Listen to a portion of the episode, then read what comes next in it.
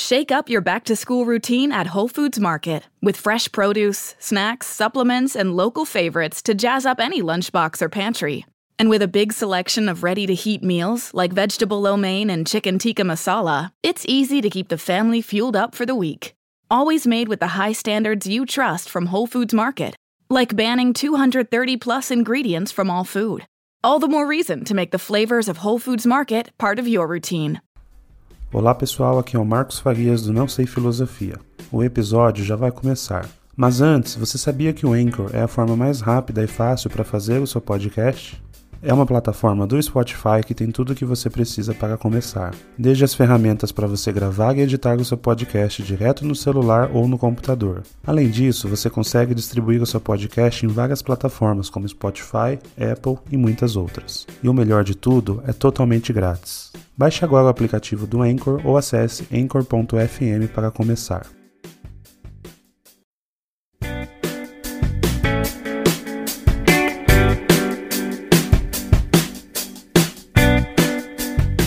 Oi, meu nome é Marcos Farias e esse é mais um podcast do Não Sei Filosofia. Você pode acompanhar esse podcast no Spotify, também pelo YouTube, né? Esse vídeo está sendo gravado junto com o podcast, uh, e também no Instagram, arroba Não Sei Filosofia. Então, dê, deixa o like, uh, compartilhe, siga a gente no Spotify, no Instagram e se você gostar, comente aí embaixo para a gente poder trazer mais conteúdos como esse. O tema de hoje, a gente vai falar sobre a pós-verdade, fake news e 1984. O que é o conceito da pós-verdade? Basicamente, pós-verdade, sem entrar tanto em termos técnicos, é a forma que ah, foi encontrado para classificar quando você distorce alguma notícia ah, ou mesmo algum acontecimento histórico e trata aquilo para poder manipular o povo. Pode ser um governo ou coisa similar, né? Então, um tema bem atual.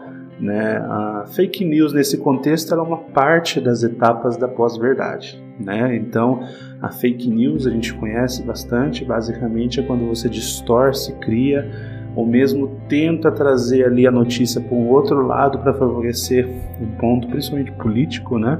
A gente tem visto mais recentemente e, e usa isso a seu favor. Mas o que, que o 1984 tem a ver com isso? Bom, 1984 é um livro que foi escrito pelo George Orwell, um escritor em inglês. Uh, ele escreveu esse livro para retratar uma distopia onde o protagonista trabalhava para um governo totalitário e esse governo totalitário vigiava o povo e controlava as atividades daquele povo, né? E você era meio que obrigado a, a gostar do governo, você não tinha opção. Uh, e é, apesar de ser um livro que ele traz bastante esses temas, né? Um livro extremamente atual, ele foi escrito apesar do título de 1984, ele foi escrito em 1949, então há muito tempo atrás já estava prevendo coisas que iam acontecer. Ele também é um livro muito bom para você ler do, do, aspecto narrativo, né? Então ele é um romance, então ele tem um aspecto de suspense, então eu recomendo a leitura. Bom, como que o 1984 ele tem relação com a nossa realidade hoje? O 1984 ele traz alguns temas interessantes. Primeiro que eu acho que cabe destaque que nem todo mundo conhece é o Big Brother. Tá, mas Big Brother é aquele reality show lá que passa na Globo, enfim. Sim, mas ele foi idealizado, ou melhor, ele foi considerado ter, ter esse nome em, na inspiração do 1984. Se isso é bom ou ruim é outra história.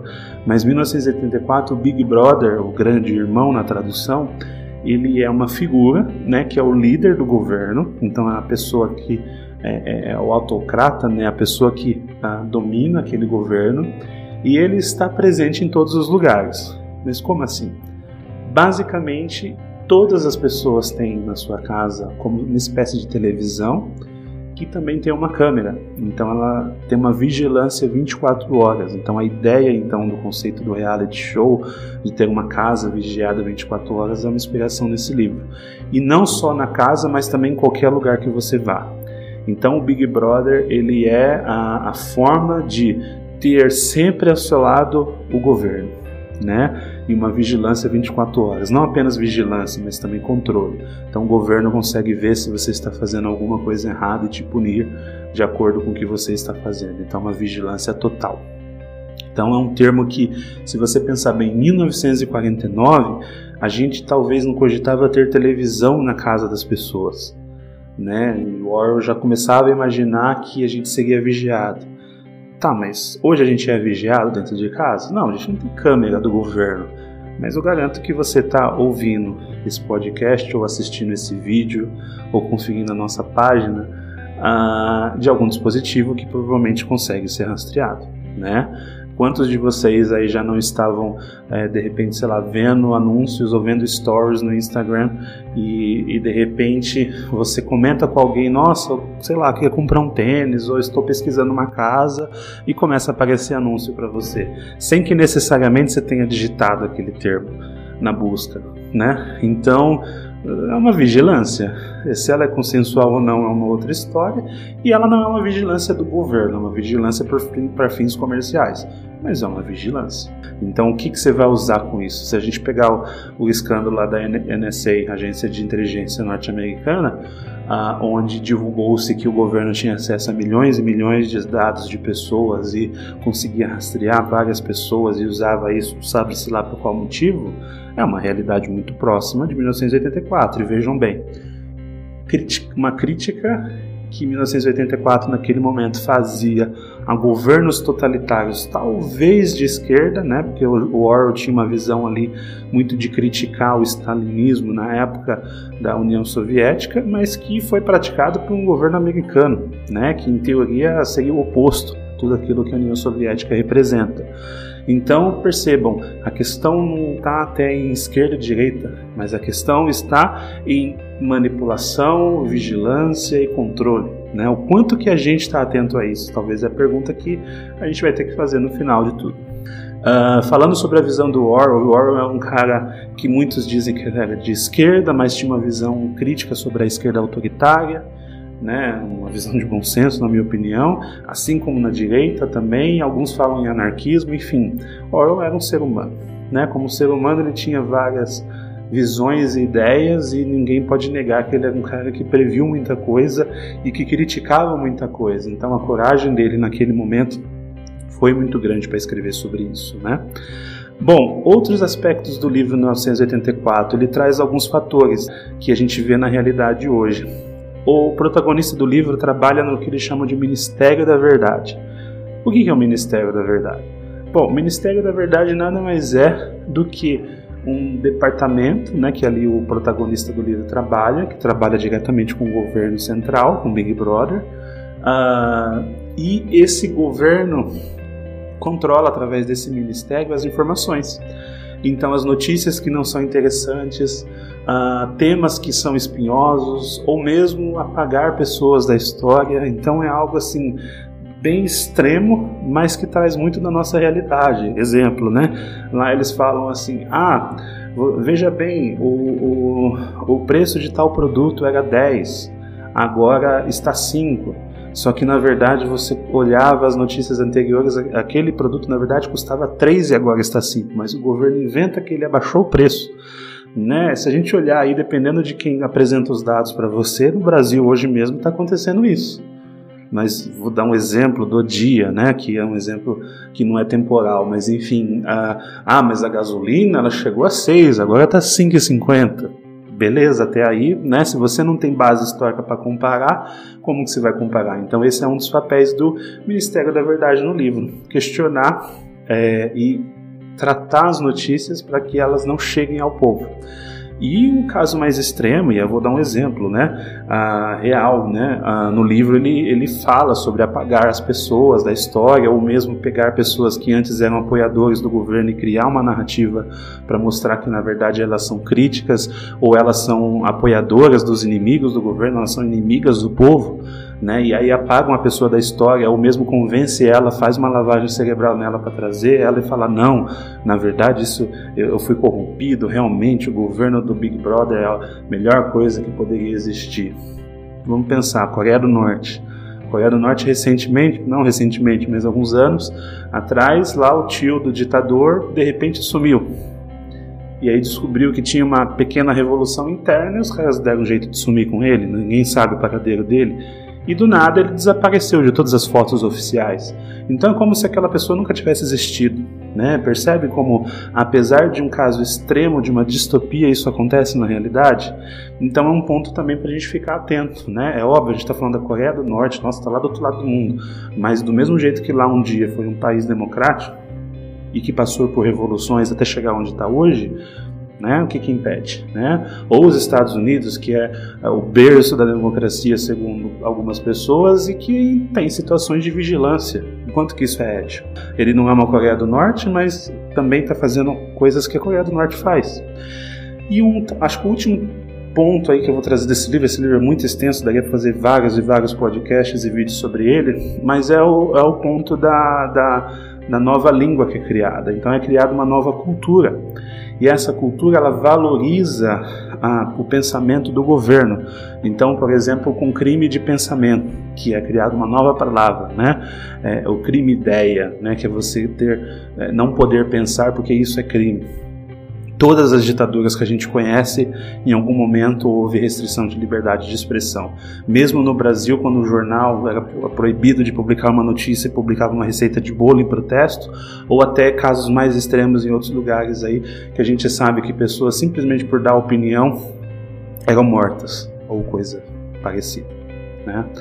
Enfim, uh, então trazendo agora para a nossa realidade, né, e indo para uma mensagem mais de conclusão. Uh, o Orwell ele traz vários elementos de uma forma extrema e dentro de um romance. Então é óbvio que é uma história, tem um começo, meio e fim.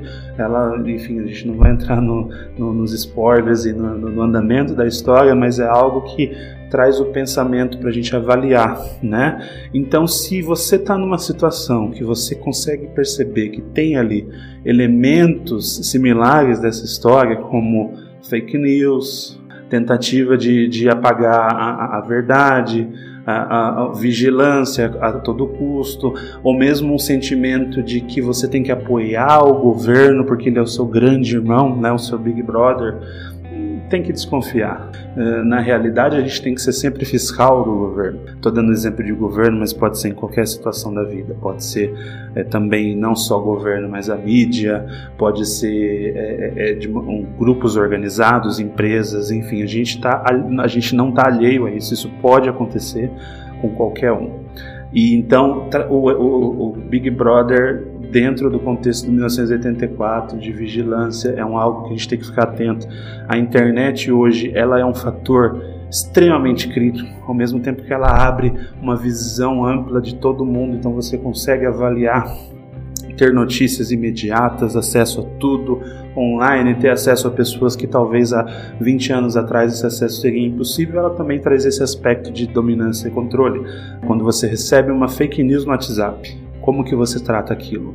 Como que você sabe se é fake news? Você vai atrás? Acho que até cabe um episódio específico de como descobrir fake news. Mas você vai atrás para saber se aquilo é verdade ou você compartilha antes? Né? A fake news sempre existiu. Lembra no passado quando você recebia lá aquela, aqueles e-mails ou mesmo aquelas histórias que eram contadas quando a gente era criança, da mula sem cabeça, né? Óbvio que aí a gente está falando de um objeto folclórico, mas principalmente, ah, mas quando eu era criança eu vi tal coisa acontecendo e aquilo vai se espalhando, cada um que conta aumenta um pouco. É uma fake news. A diferença é que hoje ela é especializada. Então, às vezes, ela tem áreas de realidade. Quantas pessoas que a gente já viu aí, inclusive pessoas do meio é, intelectual, que compartilhavam uma notícia e depois vem a público pedir desculpa, né? Imagine se a pessoa que tem toda uma cultura, uma leitura para identificar e trabalha com isso tem essa informação e a gente que não necessariamente tem esse nível de acesso, né? Então, a gente está sujeito. Então, a, a, leitura do Orwell traz para a gente então uma lição de abrir os olhos, como que a gente tem tratado as coisas, como que a gente tem cri é, criticado ou apoiado ou a nos posicionado como sociedade em relação a esses temas, para que a gente evite então de chegar nessa sociedade maluca aí, vamos dizer. Já tem exemplos práticos de onde isso aconteceu. Então, se a gente já conhece até a realidade, né? O livro, então, ele serve para você talvez identificar alguns elementos, mas a gente tem que estar atento à realidade. Bom, Caminhando para o final, eu recomendo que vocês leiam esse livro. É um livro que está disponível em várias plataformas, então não vou nem precisar citar aqui, mas enfim, vocês podem ir na Amazon, com certeza vocês vão achar. Pesquise no Google que vocês vão achar. E uma, uma outra recomendação do mesmo autor, é um outro livro que eu digo que ele complementa esse, é A Revolução dos Bichos, o nome do livro.